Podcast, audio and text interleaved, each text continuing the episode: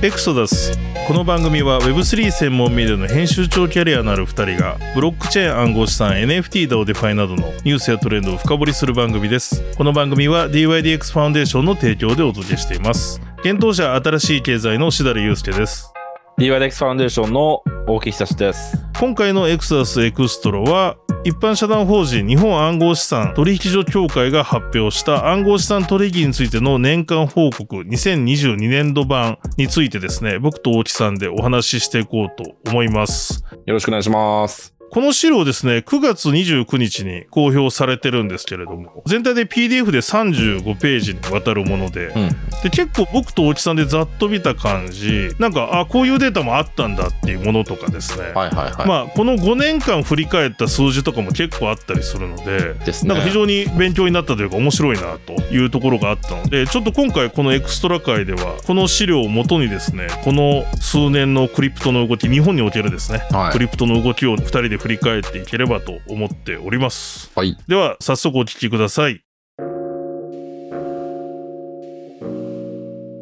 JBCEA が暗号資産取引についての年間報告2022年度。2022年4月から2023年3月。今年の3月までのはい。まあデータですかね。統計データを公開したと。日本国内の取引についてですよねそうです、そうです。これリンク貼っときますねリンク、はいそうですね。で、いくつかスライドがあるんですが、うんなんか僕的には5枚ぐらいのスライドに注目しまして、なるほど1枚目が18スライドで、 18ページ目、うん18ページ目で、うんうんえっと取引金額5年推移ってのがあって、現物取引、証拠金取引ともに前年度から大きく減少し、前年度比50%以下になった。おーなるほどね、まあこれはやっぱりかなりの落ち具合だなっていう。あの、まあ冬の相場。この過去5年で一番証拠金、現物ともに取引額がまあ圧倒的に少ないってい圧う。倒的に少ないですね。だから、い2022年度は、えっ、と、現物が10兆、うん証拠金が14兆なんですよね。そうですねの前の2021年度は、うん。現物28兆の証拠金が37兆はい。ということなんで、50%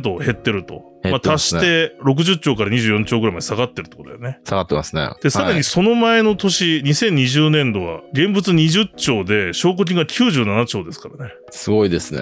これは、あれですね、もう本当強気相場真ったもう真っ只真っ中只ですよ中、ね。真っ只中ですよね。去年ぐらいはちょっともう冷え込み始めたぐらいですよね。確うか。んだからもう半分半分半分ってなってるってことだね、本当に。本当そうですね。はい。そうか、じゃあやっぱまあこの1年は、まあこの1年前半までか、3月までか、今3年の月までは。は本い。当に冬だったんだなっていう。そうですね。なるほど。それが1スライド目で、はい。あと、次がスライド19で、うん。暗号資産別取引金額割合、かっこ現物なんですけど、ほうほうほう。あのー2021年度とに2022年度が比べられてまして、うん。結構面白いなと思ったのが、ビットコインの全体に占める割合がすごい伸びてるなっていうふうに思ったっていう。なるほどね。はい。その2021年度のビットコインの割合は全体の57.92%。はいはい。 2022年度は70%をちょっと超えてるんですよね。ほんほんほん。なんで、なんていうのかな。で、イーサリアムとかは、まあ、減ってますよね。でもまあ、そんなに、うん10イーサリアムは17.43から16.11とか減ってるけれども、まあまあ、微減ビですかね。う。うんん。ビットコインは13%、12%ぐらい増えてますよね。 XRP がすげえ減ってますね。3兆から6800億円まで減ってる。3兆4000億円。減ってますね。結構3月だからあれですよね、その、裁判結果が出る前、前ですよね。そう確か、かそうか、そうだ。そうはだ、いそうだ。だからむしろそうだね。うん、うん、はういん。でもまあ、これ見てわかるのは、要はいわゆるアルトが減ってるっていう。おっしゃる通りですね。と思いますね。その他、そうか、その他も、まあ日本のアルトって少ないですけど、3兆から、3兆円から6000億円まで下がってるんで、そうですね。あと一応、ライトコインとビットコインキャッシュの減り具合も結構ね。減ってる、減っててる、減ってる。る。はい。要は初心者があんまりトレードしなかったってことなんですかね。ね。なんかビットコインを買うって結構黒、なんていうの、本来そうかなと思うんですけど、結構初心者は逆にその、あると買いがちってよく言われるじゃないですか。うんうん。枚数もいっぱい買えるような気がするし、みたいな。はいはいはで、い。実際エクスチェンジの人に聞いてもなんかそういう傾向あるんですよねっていうのよく聞いたことがあって。なるほど。で、意外とこの業界に長いトレーダーの人とかにポートフォリオを教えてって言ったらほぼビットコインですみたいな。いや、もうそうでしょそうね。なんかそういうガチャガチャしてないですっていう人多いじゃないですか。う。そうですね。あだからそういう人だけ残った冬だったのかなっていう気もするよ。ーそうかもしんないですね。 まあ、やっぱそこまで新規参入も増えてないとは思いますし。そうねう。ん。そもそもボリューム下がってるもんね。はい。あと、弱気相場の中でも、比較的安全資産みたいな。はいはい、そうか。うん。そういうのもあるかもしれないですよね。そうね。うんうんうん。で、次のスライドが、はい。えー設定口座割合5年推移、括弧個人。 26ページ目です。皆さん。見てる方は26ページ目ですねはいはいはい。へ10代及び40代以上の世代でせそれぞれシェアが拡大した。え。あ、そう、これ、まあ、その、そのタイトル通りなんですが、で、うんうんうまんあ、確かに10代、ね、えっと、何でしたっけ、その、18歳から口座開設でいいっていう話になったっていうことで、なるほど。はいうんうん。成人年齢の変更ですね。そうかそうか。昔は二十歳だったもんね。 20歳だったっていう。んんんはい。なるほど。けどこれ2019年度末の10代で開けてる人何なんですかねとか思ったん ですけど。うんまあま確かに確かに。まあまあまあ。いるね、いる ね。いま確かにいますよねちょっとうんあはいえっと、まあそれは置いとくとして、うんなんか個人的にその20代の取引設定口座数が減ってるの、減ってるんですよね。減ってるわ。はい。で、50代、まあ微増か。まああとは30、40、30はほぼ変わらず32%ね、全体、ね。 32%大体毎年32か3。ですよね。で、あともね、だいたい微増かほぼ変わらずって感じなんです確けど。かに確かに。20代が、えっとうん2021年度は19.7から2020年度が17.8、そうでそすね。の2020年度はさらに20.9あったので、そうですよね、うん、減ってる。減ってますよね。うん。どこ行ったんだろうなって。 自分の中でこ答えで、答えで年。取ったんじゃ ないいや、そういうことじゃないのか。 20代って今後、その、になって、その、ビットコインとかクリプトをいやね、背負そうなんですよ背負ってほしい世代って言ったんですけど。だからこのいわゆるブルの時は20代が結構なシェアあったんだけどやっぱりこの冬の時代はシェアが下がってるっていうところと見てもいいのかもしれないねそうですよでもちょっと高齢化してますよね高齢化しビットコてインますね。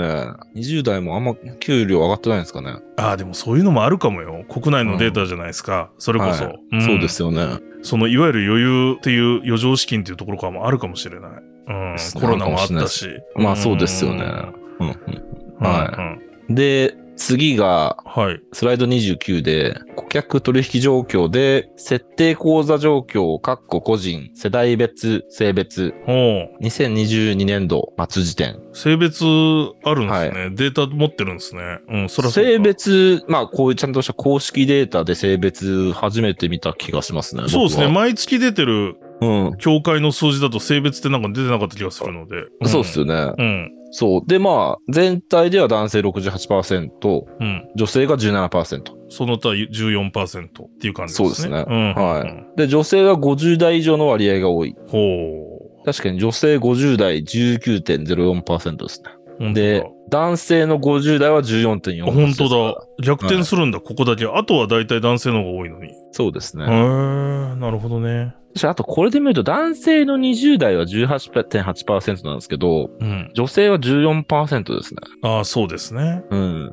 そう、女性が、なんだろう、あと60代も7%以上いるじゃないですか。うん、うん、うん。男性がね、5%未満なんです確けかど。に確かに。これあれですかね。に。はい。あ、でも3月までか。だからメルカリさんのやつとか関係あんのかなとか一瞬思ったんですけど、でもローンチがおー3月前だと入ってるのかなちょっと記憶が今曖昧で。確かに、あれ、女性増えそうっすね。増えそうじゃないですか。はい。えっ、と、あ、ちょうど3月ぐらいだな。あー5月23日に30万人突破2ヶ月でってでいうニュースが出てるんで。はい。うん、だから入ってるか入ってないかってとこですね。10万人突破のニュースが4月だから、あちょっと入ってないかもしれないですね。うんうんうん。だからもしかしたら来年のこの調査ではもっと増えてるかも、女性が。うんうんうん。とも、そうですねかもしれない。わかんないですけど。そう女性はあとより高齢層が取引してるっていうのは面白いですね。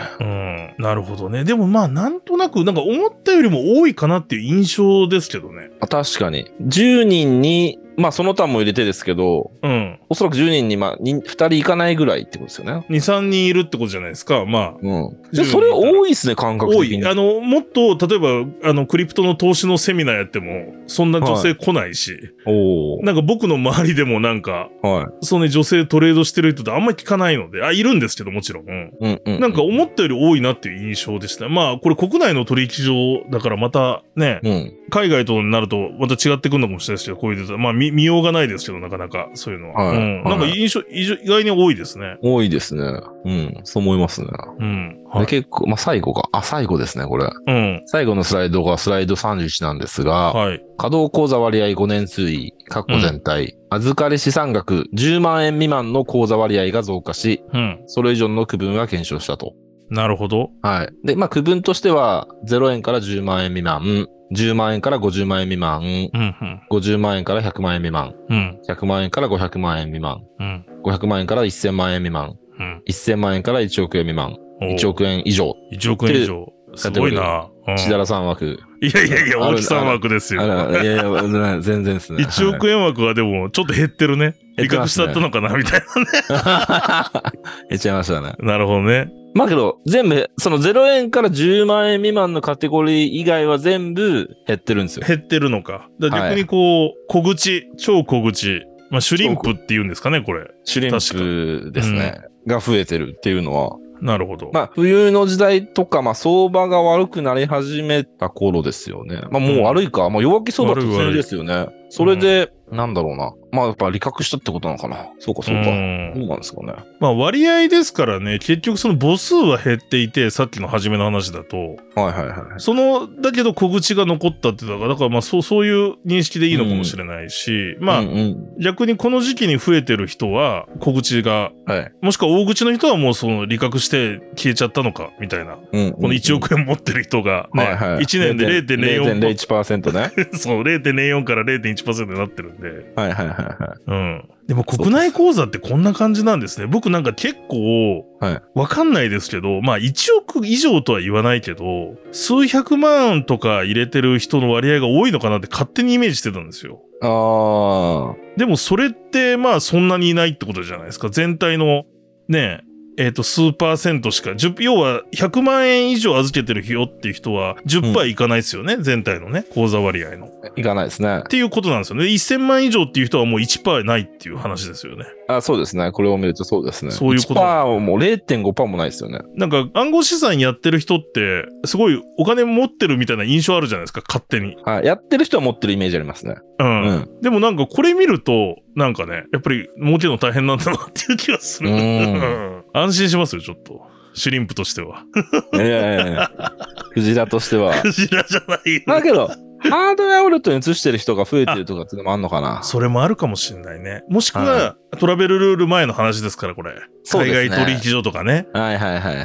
はい。っていうのも確かにあるかもしれない。そこら辺のあるかもしれないリテラシーが上がって外に出てるっていう可能性せもあ可能性もありますよね。る。うん。あるある。そう、クジラたちは、1億円以上のクジラたちは、うん。まあまあしばらくいっかってことで、取引所から、 移動させてるみた いな。ああのるハかーもドウしェれないアウォレットに。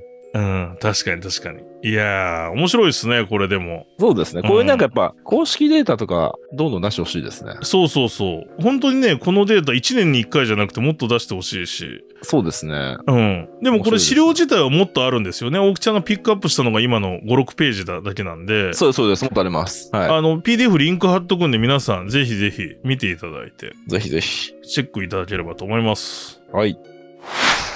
ここで少しお知らせの方をさせてください。あの、僕がやってるメディアの幻冬者の新しい経済で、この度新しいプロジェクトを始めることになりました。企業向け Web3 コミュニティ、Web3 ビジネスハブというのをですね、今年12月からスタートさせます。で、このコミュニティは新しい経済と、あと国内最大級の暗号資産コミュニティ、ください JP を運営するくださいが業務提携し、実施するコミュニティとなっております。で、あの、新しい経済で僕たちが今まで、えっ、と、培ってきた、まあ、専門メディアとしての活動、えっ、と、そして国内外の Web3 プレイヤーの中立的なネットワークとかを活用し、また、くださいさんはこれまでコンシューマー向けにコミュニティ事業や海外企業の日本進出などのサポートやコンサルティングをされてきました。この2社でタッグを組むことで、ちょっとガチのですね、Web3 の企業向けコミュニティを作れないかなという話をですね、実はここ数ヶ月、くださいさんとずっとしてまして、そして今回、先週ですね、発表するに至りました。で、このコミュニティはですね、Web3 の本質とリアルタイムなトレンドをキャッチアップし、世界標準のプロジェクトを日本から生み出すことをまあ目標に掲げておりましてですね、これから Web3 領域に参入する企業様、参入検討中の企業様やですね、現在まあブロックチェーン暗号資産、Web3 関係のですね、事業を展開中で、まあさらなる事業拡大を目指す企業様向けにですね、質の高いコミュニケーションの場とかですね、協業や競争の場、そして学びの場を提供していこうと思っております。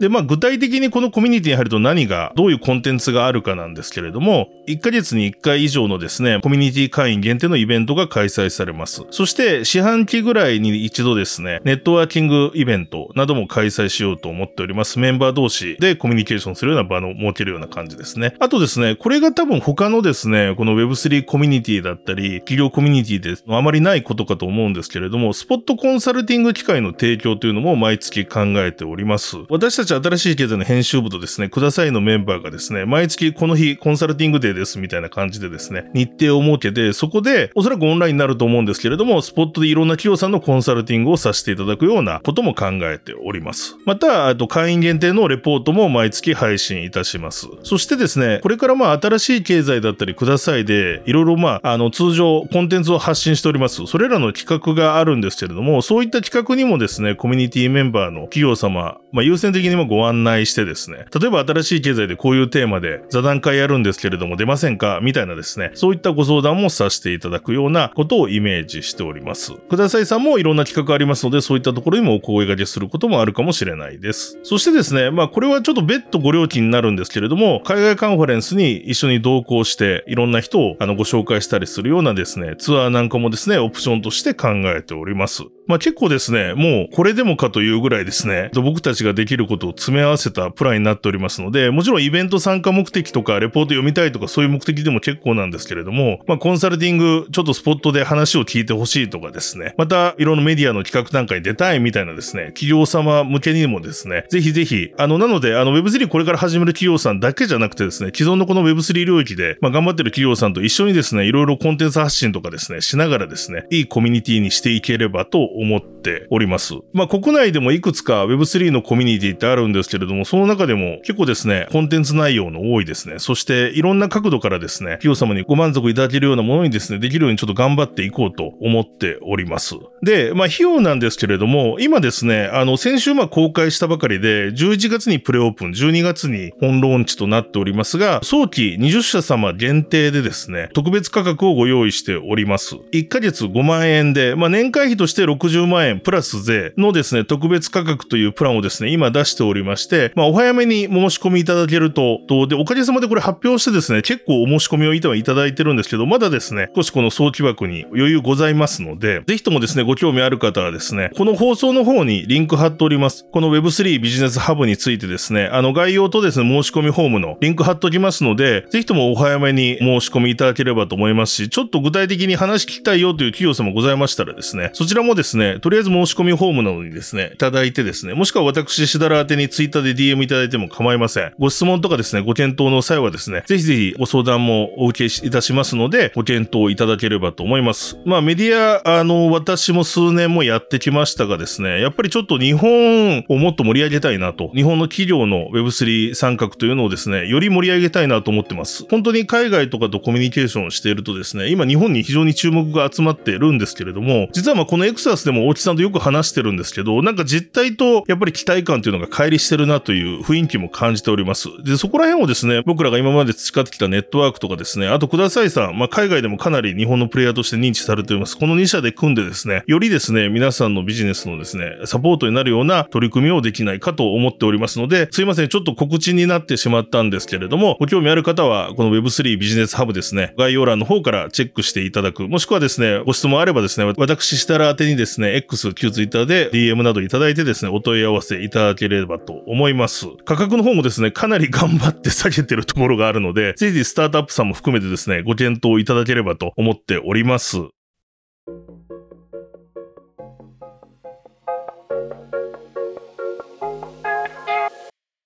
ということでですね今回も X ラス聞いていただきましてありがとうございました今回はですねテーマトークという形だったんですけれどもこのエクストラ会ではゲストを招いたトークなどもやっていきますまた毎週水曜日に配信している通常エピソードではですね暗号資産のマーケット情報そして1週間にあったニュースをピックアップして深掘りするコーナーなどあるですね通常放送もですねやっておりますのでまだこの番組フォローしてないという方は Apple、Spotify、Voicy その他様々なポッドキャストスタンドで配信中でございますお使いのスタンドの方でぜひ番組の方をフォローいただければ嬉しいなと思っております。またこの番組ではですね、皆さんの感想やリクエストなども受け付けております。